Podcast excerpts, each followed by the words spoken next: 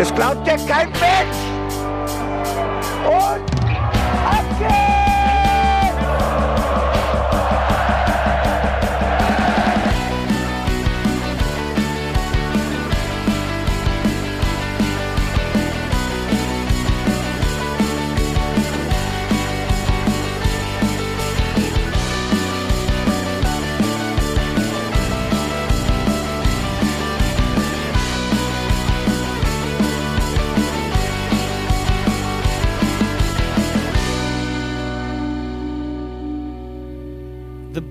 boys are back in town. The boys are back in town. Hallo, mein Name ist Jan Bode, hier sind die Hinterhofsänger und mir gegenüber virtuell sitzt Benedikt, der Engelberts. Halli, hallo, hallo, hallo, hallo, hallo, hallo. Und geistig anwesend, aber leider körperlich abwesend, Felicitas Boos. Äh, Hat mal wieder unendlich viel zu tun, deswegen äh, The boys are back in town. Just us two. Die Chefin ist weg, die Mäuse tanzen auf dem Tisch. Guten Tag, Aber Herr nur ein bisschen. Nicht nur ein bisschen, ey. Hast du auch so gute Laune? Ja, die Sonne scheint. Ähm, ich habe eigentlich, ich habe heute frei gehabt und also ich weiß auch nicht. Du hast dich heute frei gemacht. Das Leben ist gehabt. Das Leben ist Also- schön, sag ich mal so. Das Leben ist schön, das Leben ist gut. Ja. Und sonst war es in der ganzen Saison immer nur das Leben der anderen, das schön und gut war. Und jetzt endlich mal auch bei uns. Ja, es ist erstaunlich, wie auf einmal so die komplette Laune so von dem ganz Negativen aufs ganz Positive gekippt ist. Wie so ein, wie so ein Schalter, der so einfach einmal so um bupp, 180 Grad gedreht. Mein Dimmer ist im Sack, es gibt nur hell und dunkel. Licht an, Licht aus. Und irgendwie haben wir die ganze Zeit SOS gefunkt dabei. Kurz, kurz, kurz, lang, lang, lang. Und jetzt äh, geht halt gar nicht mehr aus. Ist nur noch am Leuchten, das Ding. Die, die Lampe brennt bald durch, ey, ich sag's dir. Müssen wir die Sicherung rausdrehen und am Ende der Saison oder so. Ja, dann, dann drehen wir alle frei. Die Sicherung wird freigedreht, wir werden freigedreht, alles freigedreht. Wobei ich gemerkt habe, man darf nicht zu lange drüber nachdenken äh, und man darf auch nicht den Fehler machen, zum Tabellenrechner zu greifen, denn dann merkt man, wie arschknapp es ist und es wird sofort wieder dunkel. Wenn, wenn ich jetzt allein drüber nachdenke, es ist ja ganz frisch terminiert worden, was, äh, wie die letzten Spiele von der Hertha aus, ähm, äh, wie die jetzt stattfinden. Wenn ich mir angucke, gegen wen die Hertha noch alles spielt, Platz 18, Platz 17, Platz 15, Platz 13, Platz 11, Platz 9. Äh, okay. Das ist, da ist noch alles drin. Vor allen Dingen, äh, wir sollten ja nicht nur hoffen, dass die Hertha alles verliert, weil dann gewinnen ja die anderen. Wir hoffen auf einen gesunden Mix. Eigentlich dürfte die Hertha ab jetzt nur noch unentschieden spielen, außer gegen uns, Ja. da verlieren sie. Das ist, das wäre, Also ich habe heute den Fehler gemacht und habe mich hingesetzt und habe angefangen durchzurechnen. Und ich habe wirklich konservativ gerechnet. Konservativ. Und wir sind punktgleich mit Platz 16 auf Platz 15 gelandet bei mir. Und da habe ich gemerkt, oha, das ist knapper, als ich mich gerade fühle. Also das ist so, wenn die Sonne scheint im Winter und du denkst T-Shirt-Time, gehst raus und merkst, ist zu dünn. ich habe das in einem ganz ähnlichen ähm, Fasson auch gehabt. Und zwar war ich ja äh, unter der Woche beim Werder-Podcast gewesen, bei der Werder-Raute. Und da ähm, haben wir auch so über den Mainzer Weg und was läuft gut bei Mainz und was läuft nicht so gut bei Mainz geredet. Und im Endeffekt äh, lief es dann darauf hinaus, dass ich, äh, ähm, als wir dann über die nächsten Spiele von Mainz und so auch äh, geredet haben, ich gesagt habe, ey, wir spielen gegen die Top 4, was auch immer. Ist mir doch alles scheißegal, wir rocken das so locker nach Hause und dachte dann so, in der, in der Retrospektive, nachdem ich diesen Podcast aufgenommen hatte, dachte ich so, Oh, das war doch jetzt aber sehr positiv gedacht von dir, vor allem vor dem Bremen-Spiel noch, wo die Situation noch sehr viel ähm, schlimmer hätte ausgehen können, weil die ganzen anderen Mannschaften dir vorgelegt haben. Ich war tatsächlich vor diesem Spiel gar nicht nervös. Ich war sehr entspannt, kann dir aber gar nicht sagen, warum. Nur, wir haben ja zusammen geguckt. Bevor ich dann zu dir aufgebrochen bin, habe ich gedacht, jetzt ziehst du dir mal was Vernünftiges an, raus aus der Joggingbuchse, machst dich ein bisschen schön für den Bene und dann saß nichts richtig. Kennst du so Tage, wo nichts richtig sitzt? Jede Unterhose sitzt falsch, Das T-Shirt gefühlt immer auf links. Äh, boah, war richtig schlimm. Ich habe, glaube ich, dreimal einen neuen Pulli angezogen, weil ich so einen Pulli gebraucht habe. Ich wollte was, wo die Ärmel vernünftig anliegen, das mir aber auch relativ hoch am Hals abschließt, aber zu dick sollte es auch nicht sein, war ja relativ warm. Also so. Und dann kamst du im strömenden Regen hier an und das hast du doch die falsche Kleidung angehabt. Also wie gesagt, ich habe mich halt nicht so zu 100% wohlgefühlt. Ich habe das nur noch nicht gemerkt, dass ich mich nicht so wohl gefühlt habe. Und ich habe halt wirklich geglaubt, ich bin gar nicht so nervös. Und da ist mir dann mal bewusst geworden, dass ich eigentlich nicht über dieses Spiel nachgedacht habe. Weil es war so fucking wichtig, wenn wir dieses, aber es ist mir vor allen Dingen erst so im Nachhinein aufgefallen, wenn wir dieses Spiel nicht gewonnen hätten, wir hätten ernsthaft ein Problem. Definitiv, definitiv. Also wenn ich mir jetzt die Tabelle angucke, ich meine, das zwar eigentlich äh, machen wir das ja immer erst am Ende, aber wenn ich mir jetzt die Tabelle angucke, das ist, es ist so fucking knapp. Wir haben 31 Punkte, Bremen hat 30, Arminia hat, also wir sind übrigens 13. Boom, what the Ja. fuck. Mit also 31 Punkten, Bremen 30 Punkte, Bielefeld auch 30 Punkte. Dann kommt Hertha, die jetzt die ganzen Nachholspiele haben. Denen fehlen noch zwei Spiele, uns fehlt ein Spiel. Köln 26 und Hertha auch 26. Ähm, what the fuck? Das Schlimme ist vor allen Dingen, Dortmund kriegt ja auf einmal wieder Ambitionen. Ne? Das ist, also da können wir uns diesmal nicht drauf verlassen. Mainz gewinnt am Ende der Saison bei Dortmund, hat mehr, ähm, hat mehr Tradition als RB Leipzig, aber ich glaube, das ist in dieser Saison nicht so einfach der Fall. Das äh, ist schwierig, vor allem weil wir ja schon einen Punkt entführt haben von den Dortmundern. Und normalerweise gelingt uns das einmal pro Saison. Und das heißt, wir müssen entweder gegen den dritten oder gegen den vierten punkten. Ich habe ja das Gefühl, dass es die Eintracht wird. Ne? Es wäre, es wäre so ein, weil die halt diesen einen Sieg von uns geklaut haben. Diesen Bo Svensson Einstandssieg in unserem Haus haben die von uns geklaut und jetzt wollen wir den wieder zurückhaben. Wobei, den hat ja der Schiedsrichter damals geklaut. Und selbst die Eintracht-Fans haben gesagt, also ohne Schiedsrichter hätten wir diesen Fluch, äh, äh, diese Serie äh, nicht gebrochen. Wenn du dich erinnerst, Jula, Jula Ach, war ja, auch ganz stimmt. klar der Meinung, also das war das Spiel mit den vier Elfmetern. Ach, stimmt. Ich habe es ganz vergessen gehabt. Aber weißt du, wenn ich jetzt so daran denke, ähm, ich meine im Endeffekt, wir haben es, wir haben die Eintracht ja mal äh, nach Europa geschossen.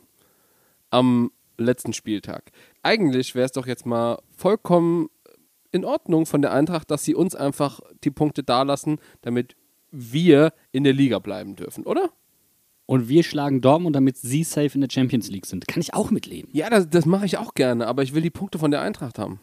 Was mich übrigens total verwundert ist, wie viele Eintracht-Fans sich positiv über Mainz 05 äußern, seit Bo Svensson da ist. Also gruselig. Auf Social Media wirklich. Boah, die Mainzer, also wie die sich das erarbeitet haben, fetten Respekt und so. Also du kannst ja über diese Mannschaft sagen, was du willst. Sie hat sich auf jeden Fall den Respekt zurückerarbeitet, egal ob sie übrigens jetzt in der Liga bleibt oder nicht. Und wir wissen alle, Karma is a bitch und der Fußball schreibt die besten Geschichten und so. Es wäre die traurigste Geschichte von allen. Es würde so sehr auch zu Mainz 05 passen, nach der Aufholjagd doch noch abzusteigen. Und das haben wir ja schon einmal äh, ge geschafft, dass wir so eine krasse Rückrunde gespielt haben und dann hinterher abgestiegen sind. Äh, damals, als ähm, Zidane das erste Mal ähm, in Mainz war, die letzte Bundesliga-Saison unter Klopp.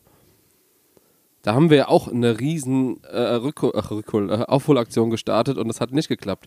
Ähm, aber mich hat die Mara letztens was äh, an was erinnert und zwar, äh, die war ja äh, bei der Bundesliga ähm, am Montag. Und ähm, die hat da gesagt, es ist aktuell das 25-jährige Jubiläum von der Saison, wo Wolfgang Frank Mainz-Trainer geworden ist, äh, mit der besten Rückrunde aller Zeiten. Und ich habe das Gefühl, Bo Svensson versucht es einfach nachzumachen. Finde ich auch irgendwie billig. Ne? Könnte ja was Eigenes machen, eigentlich. Ganz ehrlich, das ist doch mal eine Hommage an den Mainzer Weg, der damals quasi begonnen hat. Das ist Zu doch, 100 Prozent. wow, das ist einfach so ein Back to the Roots. Mega. Zurück zur Dreierkette. Herrlich. Mit Bo Svensson. Die, nächste- die Weiterentwicklung. Libero, Weiter- Viererkette, Dreierkette. Bald nur noch in der Zweierkette. Und dann geht's der Libero. Und dann spielen wir nur noch mit zwei Torhütern. Okay. Robin auf, Robin auf, auf, auf der Linie und äh, Finn Dahm macht den Libero. Das, es, es heißt dann nun nicht mehr Libero. Finde ich eigentlich ein Konzept, was man weiterverfolgen könnte. Ist auf jeden Fall spannend. Äh, Wir machen ein kurzes Päuschen, einmal den Mund durchspülen und dann geht's gleich weiter zum Spiel. Ich bin stolz, dass ich bin ein Mainzer Spieler. Ich bin stolz auch über unsere Fans und die Stimmung. Bis jetzt, ich bin Mainzer. Ich bin Mainzer.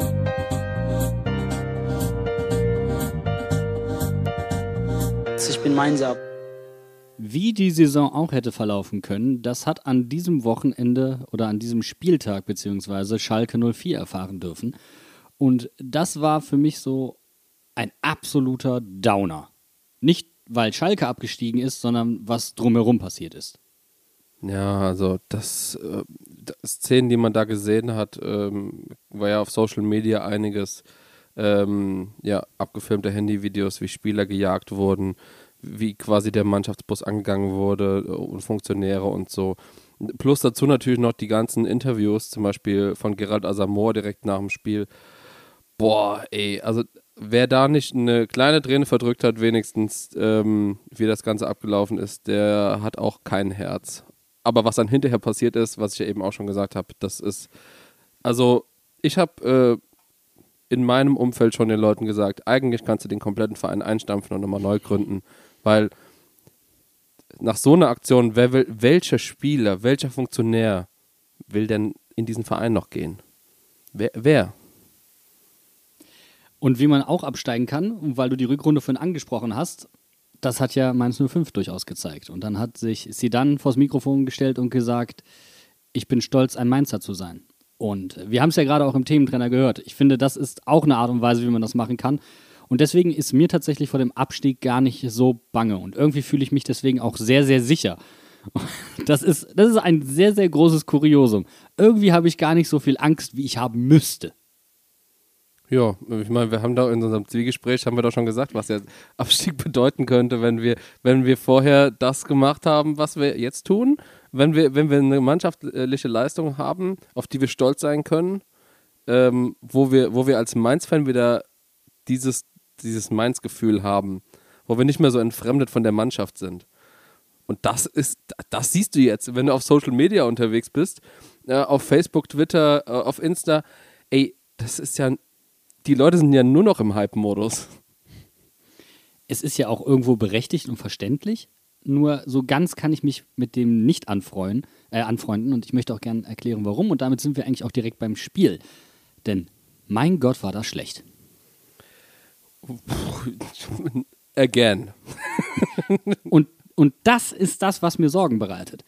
Gegen Köln, das war schon wirklich nicht gut. Da hat Bo Svensson von der schlechtesten Saisonleistung gesprochen das gestern war für mich keinen Meter besser. Ja, ist, ich, ich gehe 100% d'accord mit dir. Und Bo Svensson hat das selbst in der PK auch nach dem Spiel gesagt, das war keine gute Leistung. Und die Spieler können das sehr gut selbst einschätzen. Ich frage mich nur, was passiert da in der Mannschaft, dass man nach so einem Spiel, was, wo der Spieler dich in der Halbzeit aufgeweckt hat gegen Köln, was ja in allen Interviews gesagt wurde, Bo Svensson hat eine geile Halbzeitansprache gehalten, hat es geschafft, die Mannschaft wieder rumzudrehen. Okay, aber wieso passiert sowas nochmal? Und ich glaube, Bene, ich glaube, weil sich die Mannschaft dessen bewusst ist, wie wichtig diese Spiele waren. Ich weiß nur nicht, ob es. Es gibt jetzt keine Spiele, die weniger wichtig sind. Also, das, das ist das, das Gefährliche. Das, ja, das ist was anderes. Aber das sind jetzt die Spiele, wo jeder gesagt hat, eigentlich Mainz muss jetzt punkten, weil hinten raus werden sie nicht mehr punkten. So. Und wenn jetzt wieder die Spiele kommen, die, die wir eigentlich nicht gewinnen können, die wir dann aber wieder gewinnen werden, dann ist ja wieder alles gut. Und jetzt, also irgendwie, ich, ich rede mich schon wieder in, in so einen Hype-Modus rein. Ich, das ist echt wie bei diesem Bremen-Podcast, ey, das ist ganz schlimm. Kommst du vom einen auf den anderen Gedanken, dann denkst du eigentlich so, pff, ah, was soll schon schiefgehen? Ganz ehrlich, wir spielen nur gegen Bayern, Dortmund, Frankfurt und äh, Wolfsburg. Wolfsburg. Was, ja. was soll passieren? Lass uns vorne anfangen. Brosi und Adam in der Startaufstellung. Also da gab es in unserer Bubble, in der Mainz 05 Bubble, aber erstmal ein kollektives Uff. Und zwar in sehr vielen schönen Ausprägungsformen. Und dann kam ja zum Glück der Kommentar und drunter, Brosi spielt, weil Danny da Costa aus persönlichen Gründen abreißt. Mich würde trotzdem mal interessieren, nach der Hinrunde und auch noch ähm, in Teilen, was, was Levin so weitergezeigt hat, warum spielt Levin nicht diese Position, die er ja spielen kann und auf der er meiner Meinung nach einer der besten Spieler äh, im Kader war? Obwohl alles so scheiße lief. Also, wo ist Levin Östunali abgeblieben? Kann mir das jemand erklären? Ich möchte damit nicht Daniel Brosinski schlecht reden. Ähm, aber du merkst natürlich auch, wenn es offensiv geht, dann geht es über die Seite von Philipp Mwene. Und das ist natürlich auch dann die Seite, über die der Gegner probiert, auch einiges anzuschieben. Also warum Daniel Brosinski und nicht auch Levin Östunali, damit du auf beiden Seiten theoretisch angreifen kannst und nicht so leicht auszurechnen bist? Äh, vor allem, weil ja auch äh, Djanga derjenige ist, der auch über die linke Seite geht. Ähm, Ja. Das heißt, die linke Seite ist doppelt quasi gut besetzt. Und auf der rechten Seite hast du eher noch, dann noch Leo Barrero, der ja im Aufbauspiel, sag ich mal, so ein paar Schwierigkeiten hat. Äh, von, der, von der Passqualität, äh, läuferisch und so wollen wir ja nichts sagen und kämpferisch, das passt ja. Aber ähm, ja, wenn dann die rechte Seite, das, das hast du wirklich gemerkt, mit äh, Danny da Costa lebt die rechte Seite viel mehr. Brosi ist zwar ein, zwei Mal mit nach vorne gegangen, hat ähm, sich auch eine Zerrung gelaufen in der einen Szene, aber ich glaube, Chancen hat er sich keine erarbeitet, oder? Und das ist halt das Problem. Und so ein überraschendes 1 zu 1, dass man so eine vertragte Situation auflösen kann oder eine 1 gegen 2 Situation, die aufgelöst werden kann. Ein Spieler, der mit extrem viel Tempo kommt, der auch einfach mal an jemandem vorbeilaufen kann. Das ist ja Brosi nicht. Da brauchen wir auch nicht drum rumreden. Das ist ja auch nicht schlimm, dass er das nicht ist. Also mich würde einfach nur mal interessieren, warum Östunali nicht spielt. Und ich habe da so eine Vermutung. Denn ich glaube, dass Bo sehr verstärkt, ähm, wie nennt man das jetzt am besten? Ich finde, Mentalität ist ein blödes Wort. Charakterspieler einsetzt. Also Spieler, die für ihn eine gewisse Ausstrahlung haben. Wobei ich sagen muss, dass Östunali die für mich auch hatte. Und er hat übrigens nicht nur zu offensiv gespielt, er hat auch Spiele gehabt, wo er fast nur hinten war und verteidigt hat. Also für mich hat er diese, diese Ein diesen Einsatzwillen, diese Qualität durchaus auch gezeigt. Da gehe ich voll und ganz mit. Ähm, Levin ist halt nie so ein Lautsprecher. Und ähm, ich glaube, das ist das, was du auch meinst mit diesem Mentalitätsspieler oder so ein Charakterspieler. Levin hat den Charakter, er zeigt ihn auf dem Platz, aber er ist nicht so jemand, der so mit, mit breiter Brust halt auftritt und äh, halt das so der Mannschaft gegenüber verkörpert. Er ist halt eher introvertiert. Würde ich jetzt mal so vermuten, wie ich ihn jetzt auch in Interviews erlebt habe und so. Und ähm, ich glaube, da sind wir nämlich mit Adam direkt beim nächsten, der ja wohl auch einer von den Spielern ist, die in der Mannschaft eine sehr starke ähm, Präsenz haben. Und Brosi genauso. Der war ja mal Vizekapitän. Äh, dann ähm, ergibt sich ein schlüssiges Bild daraus. Adam, Adam- ich meine, gut, der hat jetzt gestern mal sein Tor gemacht, aber das Tor hätte jeder andere auch gemacht, oder? Weiß ich nicht. Andere wären vielleicht zu weit gelaufen.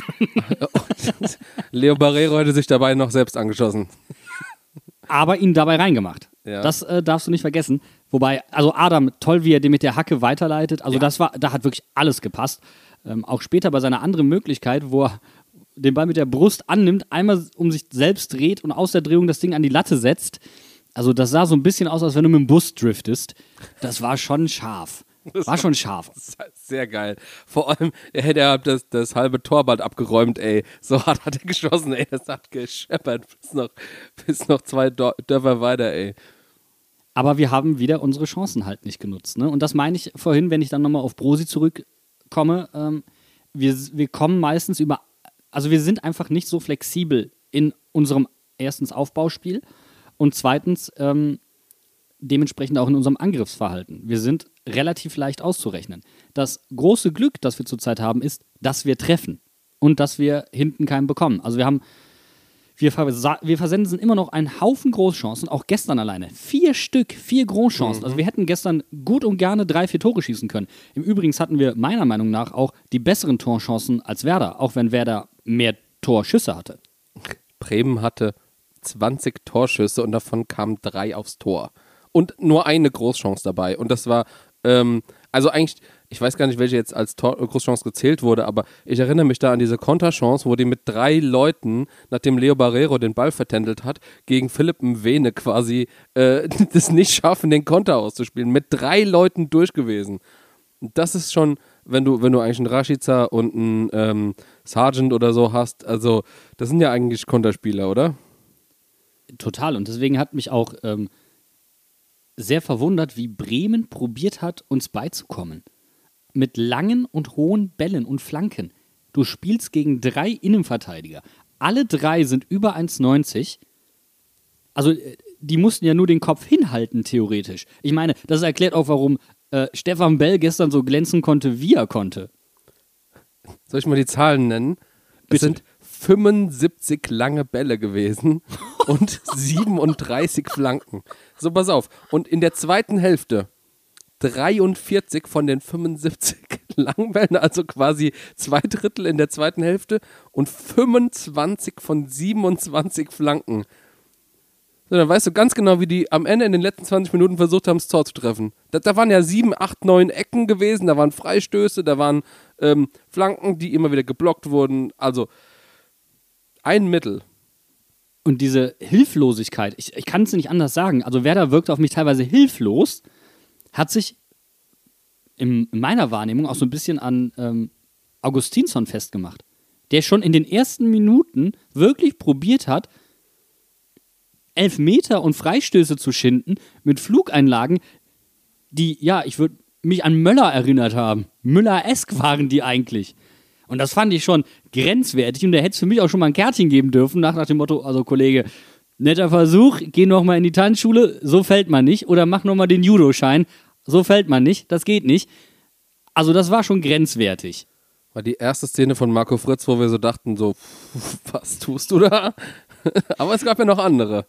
Es gab noch andere, es gab noch andere. Boah. Und dann halt, wie gesagt, das Tor von Adam. Und was ich dann viel bemerkenswerter fand als das Tor selbst, weil ich habe mich tierisch für ihn gefreut. Äh, Das muss ich halt auch ehrlich zugeben. Weil er es sich auch verdient hat, er hat es sich erarbeitet.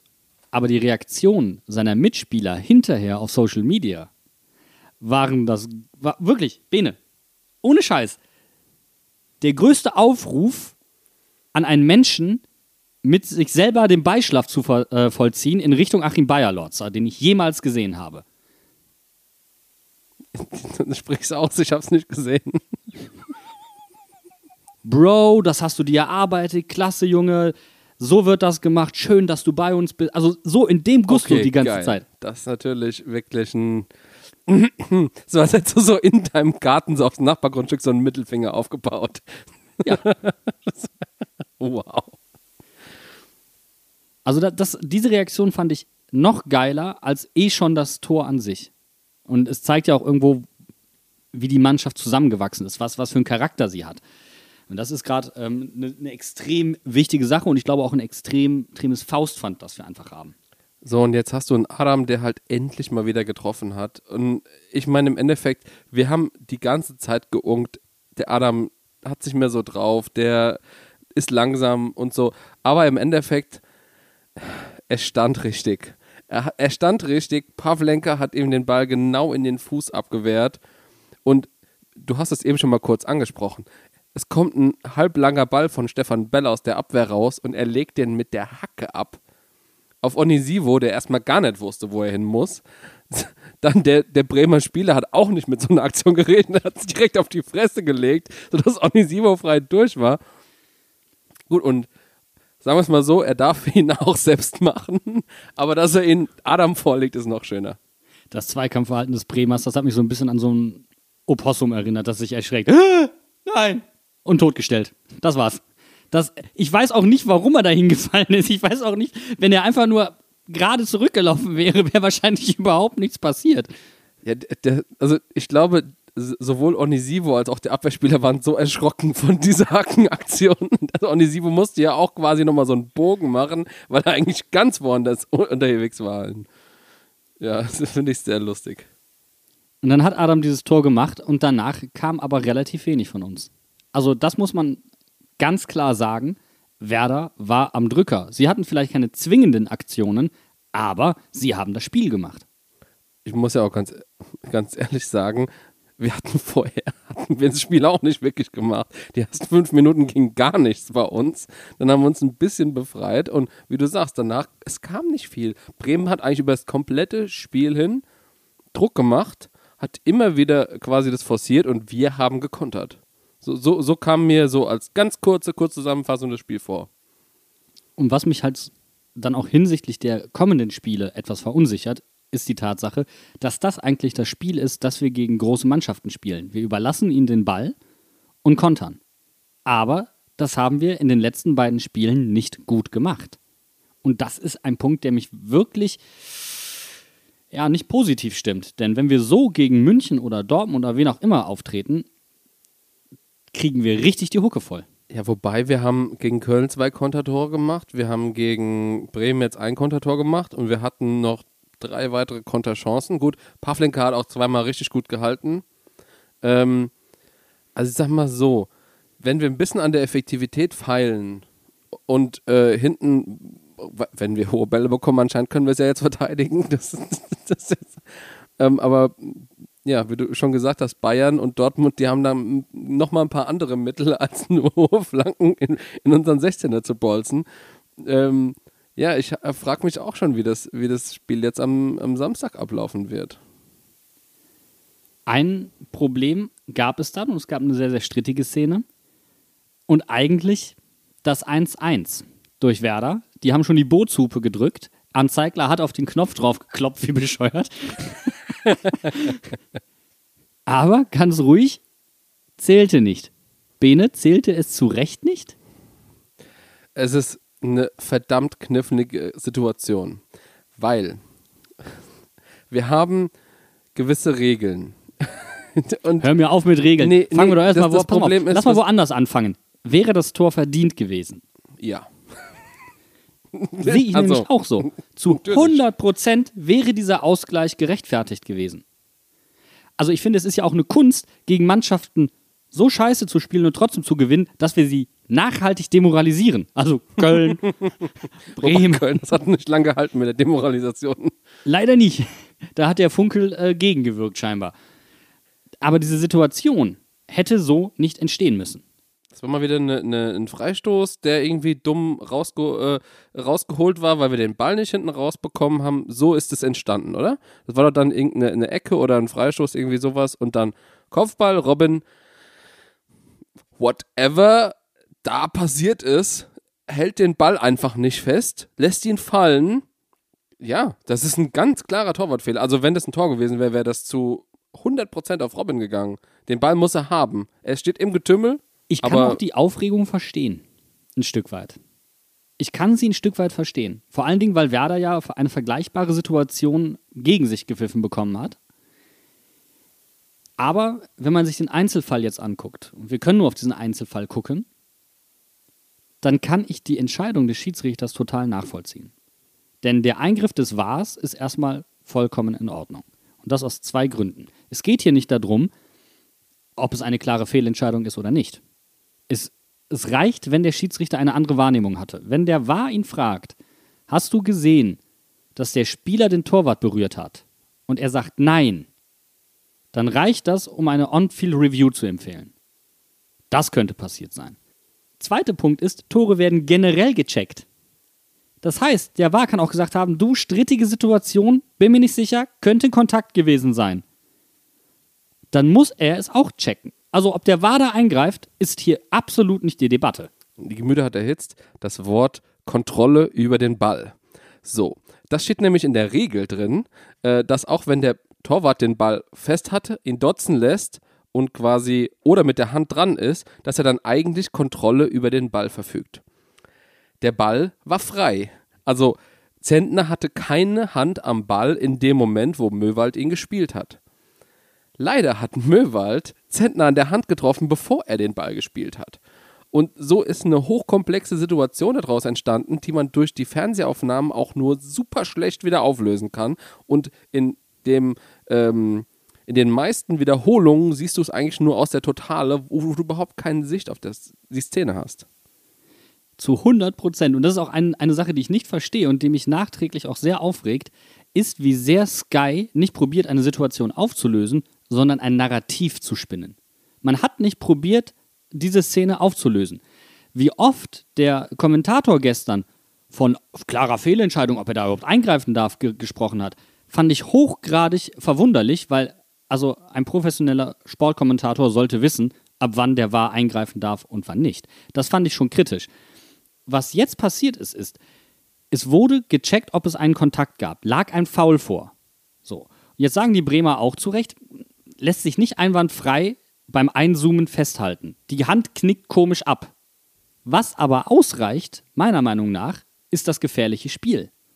Und das erklärt nämlich auch, warum es indirekten Freistoß gab und nicht direkten Freistoß. Direkter Freistoß wäre es bei Foul gewesen, es war aber indirekter Freistoß, weil es gefährliches Spiel war.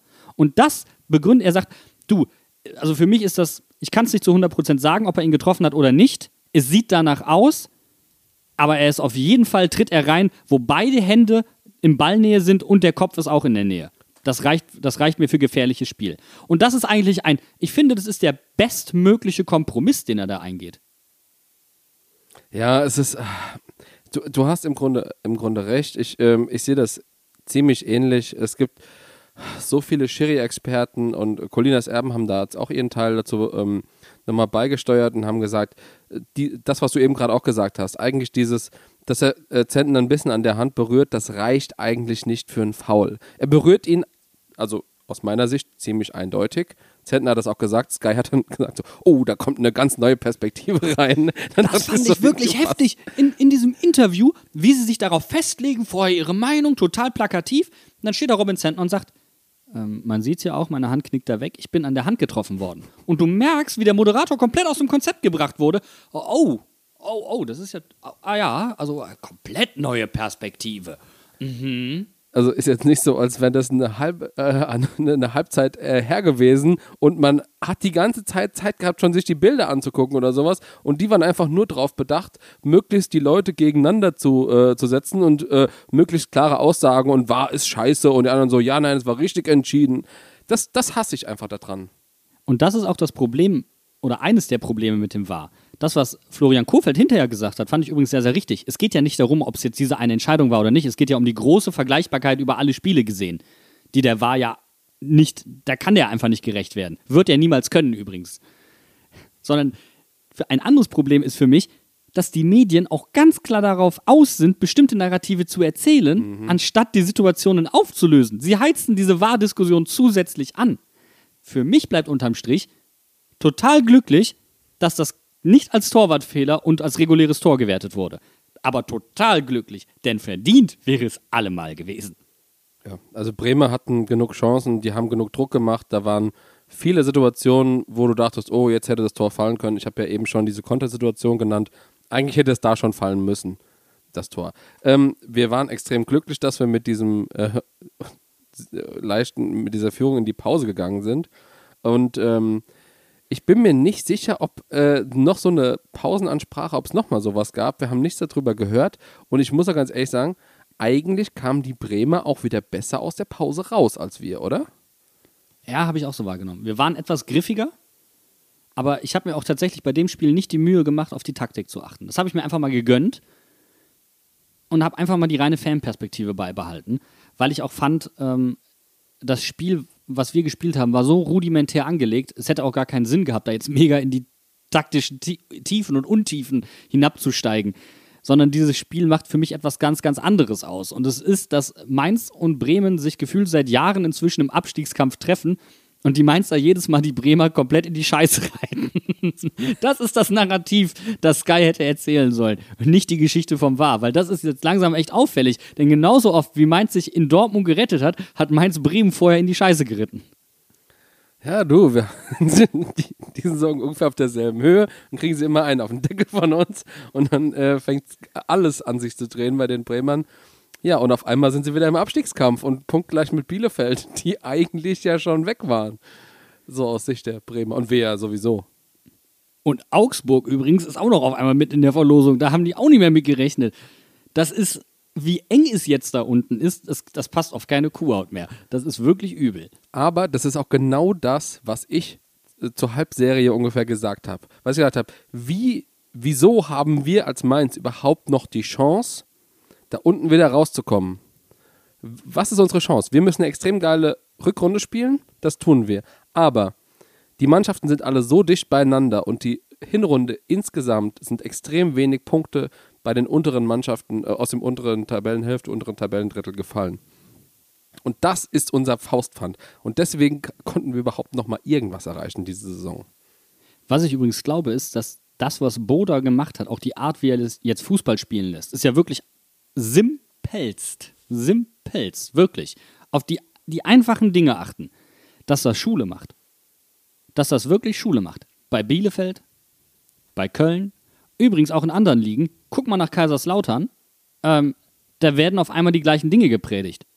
Also das ist, das ist, ähm, man muss jetzt das Spiel einfach spielen. Nur noch einfach. Und auch das, was Florian Kofeld gestern übrigens nach, nach dem Spiel gesagt hat. Wir müssen jetzt einfach spielen. Ganz einfach spielen. Die Scheiß auf die Entwicklung waren, glaube ich, die Worte. Aber ich dachte, einfach spielen war das Problem von Achim Bayerlotzer, weshalb die Mannschaft hinterher noch mit dem Stress angefangen hat. Das kann ja sein, aber er hatte ja auch eine Vorbereitung. Ne? Also ähm, er hat uns aber auch in der Liga gehalten. Das ist die Kehrseite der Medaille. Ja gut, aber das war ja nach, nachdem Brosi und war es nicht sogar Adam da in sein Büro reinkamen und gesagt haben, Meister, also ein bisschen was musst du uns schon erklären. Wir brauchen ein Offensivkonzept, weil ohne geht nicht. Ja. Aber ich glaube, dass das Schule macht. Und ich glaube, dass Mainster, ähm, ja, ich weiß aber nicht, ob es gegen Bayern reicht. Oder fangen wir anders an, Bene. Woran liegt es denn, dass, dass wir diese Spiele gerade gewinnen? Ich glaube, es, wir sind einfach gerade im Flow drin. Die Spieler haben ein gutes Mindset ähm, und irgendwie schaffen wir. Im Grunde, vielleicht ist es auch einfach fucking Karma. Wir haben die komplette Hinrunde so viel Scheiße gefressen. Und jetzt auf einmal, dieses Spiel hätten wir in der Hinrunde nicht gewonnen. Da haben wir gegen Bremen 1-0 verloren. Wegen Dingchi, der in der 97. Minute eingewechselt wird und mit seinem ersten Ballkontakt den Ball reinmacht. So, und Dingchi kam rein, was hat er gemacht? Nichts. Ja. So. Und man kann halt auch das Glück nur so und so weit ausreizen. Und jetzt ist mal unser Glück dran. So. Das ist das, das, ist das worauf es bei mir hinausläuft. Wir haben Glück. So, und wir, wir forcieren jetzt das Glück auch. Wir, wir haben Bock, wir gehen drauf. Die Mannschaft verteidigt mit allem, was sie hat, nach vorne äh, halt Nadelstiche und irgendwie versuchen, irgendwas zu reißen. Was muss sich denn gegen die Bayern ändern? Spielen wir mit vier Innenverteidigern. Haki kommt noch in die Elf rein und dafür ich geht glaube, Adam das wäre raus. genau der falsche Weg. Und ich, ich glaube, ich lasse mich dazu hinreißen, dass ich jetzt sage, Quaison würde in der Startaufstellung stehen weil du gegen die Innenverteidiger, die da hinten sind, ob es Boateng ist, ob es Süle ist, die haben zwar auch eine hohe Endgeschwindigkeit, aber gerade auf den ersten Metern sind die verwundbar. Thema Geschwindigkeit übrigens. Wer mich jetzt seit zwei Spielen die ganze Zeit natzt und Lügen straft, ist Dominik Kor. Der ist jetzt, hat jetzt zweimal hintereinander den Speed-Rekord aufgestellt in den jeweiligen Spielen. Also, wir haben ein neues Postfahrrad, würde ich sagen. ich finde es gut. Jeder denkt so, St. Just hat diese Geschwindigkeitswertung einfach abonniert und dann kommt Dominik Kor daher und zieht ihn einfach ab. Aber das liegt ja auch einfach daran, dass sich St. Just zurzeit einfach nicht so in die Offensive einschalten kann, wie er möchte. Eben, weil jetzt häufiger Brosi neben ihm spielt. Also du merkst schon, dass Brosi eben nicht der offensive Antreiber ist, wie wir ihn eigentlich theoretisch auch bräuchten. Und ähm, da wird dann logischerweise auch ähm, wenig Platz für den Innenverteidiger oder den äußeren Innenverteidiger dahinter frei, dass er, dass er sich nach vorne einschalten kann. Ganz, das ist relativ logisch und einfach mhm. zu erklären. Aber ähm, wenn wir jetzt einfach mal so die Aufstellung ein bisschen durchgehen, also ich denke mal, die Abwehr wird sich ziemlich sicher verändern, wenn Chor wieder, ach wenn Chor, wenn Da Costa wieder mittun darf, dann wird der spielen, weil das merkt man schon, wie gut er unserem Spiel tut, vor allem auch offensiv. Gerade für diese Kontermöglichkeiten brauchen wir halt jemanden, der die auch gut zu Ende spielen kann. So, du brauchst vor allen Dingen gegen Davis und so, so Konsorten jemanden ja. mit Tempo. Also wenn, wenn genau. ich mir Daniel Brosinski gegen Davis vorstelle, dann ist das ein bisschen wie, wie Hase gegen Igel oder Hase gegen Schildkröte. Also ich dachte, der, der eine fährt mit so einem Fiat 500 und der andere bläst mit einem Ferrari neben dran vorbei. Theoretisch beide den gleichen Ursprung, nur das Endergebnis ist komplett anders. Ja, ja. Nee, aber ich, ich wollte echt mal aus Mittelfeld äh, zu sprechen kommen, weil wir haben, äh, wir haben ja gestern zusammengeguckt, haben wir ja eben schon gesagt. Und irgendwie immer wieder, also ich meine, Djanga finde ich äh, beständig eine gute Leistung. Aber zum Beispiel gestern konnte man sich über Chor unterhalten. Der fand ich war nicht richtig gut im Spiel drin. Und Leo Barrero, hm, das lief auch alles nicht so 100% geil. Also glaubst du, es könnte vielleicht dahingehend auch eine Veränderung geben in der, in der Defensive, äh, im defensiven Mittelfeld? Nee, Glaube ich nicht. Da bleiben Chor und Barrero definitiv stabil. Ich fand aber, dass gestern insgesamt alle nicht sonderlich gut waren. Also wir haben mhm. jetzt noch nicht ausführlichst über Stefan Bell gesprochen, aber Jeremiah St. Just zum Beispiel auch mit sehr vielen unnötigen Abspielfehlern. Ähm, übrigens auch Stefan Bell. Also Stefan Bell hat zwar vieles geklärt, auch weil er der zentrale Innenverteidiger war und vieles weggeputzt, was mega war, aber nach vorne ging halt gar nichts. Also da kam gefühlt nichts an. Und ich möchte auch nochmal dazu sagen, ähm, du hast jetzt gerade gesagt, Stefan Bell hat da hinten alles wegge weggeköpft. Das ist so. Der hat sau viele Kopfbälle gewonnen. Musa Niakate übrigens auch. Wird in dem Zusammenhang immer wieder gern vergessen.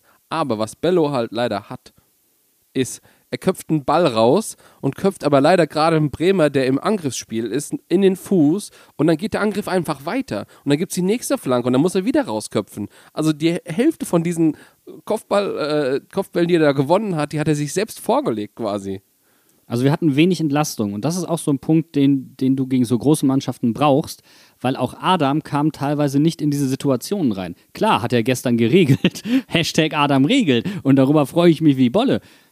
Aber er, hat, er kam manchmal nicht in die Situation, konnte nicht so konsequent anlaufen. Wir hatten deswegen nicht so eine Entlastung. Werder konnte konstant Druck aufbauen. Das wird gegen Mannschaften wie Bayern und Dortmund und Wolfsburg und auch übrigens die Eintracht noch viel, viel heftiger, weil die einfach in der Lage sind, noch schneller hinten rauszuspielen. Also wir müssen da schon die Geschwindigkeit auch ein Stück weit aufnehmen und darauf setzen, dass Leute wie Quaison oder auch ein Johnny eher spielen, weil sie auch eher bereit sind anzulaufen und schneller anlaufen können. Und dann halt auch in der Lage sind, nach vorne Entlastung zu schaffen, weil du den Ball auch mal lang wegholzen kannst. Weil wenn du Adam nicht in einem Radius von 10 Metern anspielst, wird er den wahrscheinlich nicht bekommen. Wenn er ihn bekommt, und so exakt wie beim 1-0, dann macht er Premium-Sachen, aber auch nur dann.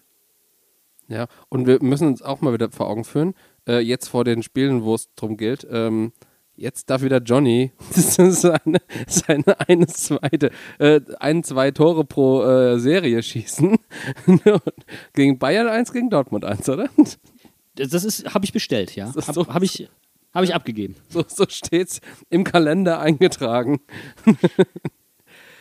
Aber Johnny ja. hatte gestern auch wieder die Möglichkeit, äh, den Deckel drauf zu machen. Und das war eine 3 gegen 1 Situation, die da ziemlich, ziemlich kläglich vergeben wurde. Also da, da war tatsächlich der Punkt, wo ich mich das erste Mal im kompletten Spiel aufgeregt habe.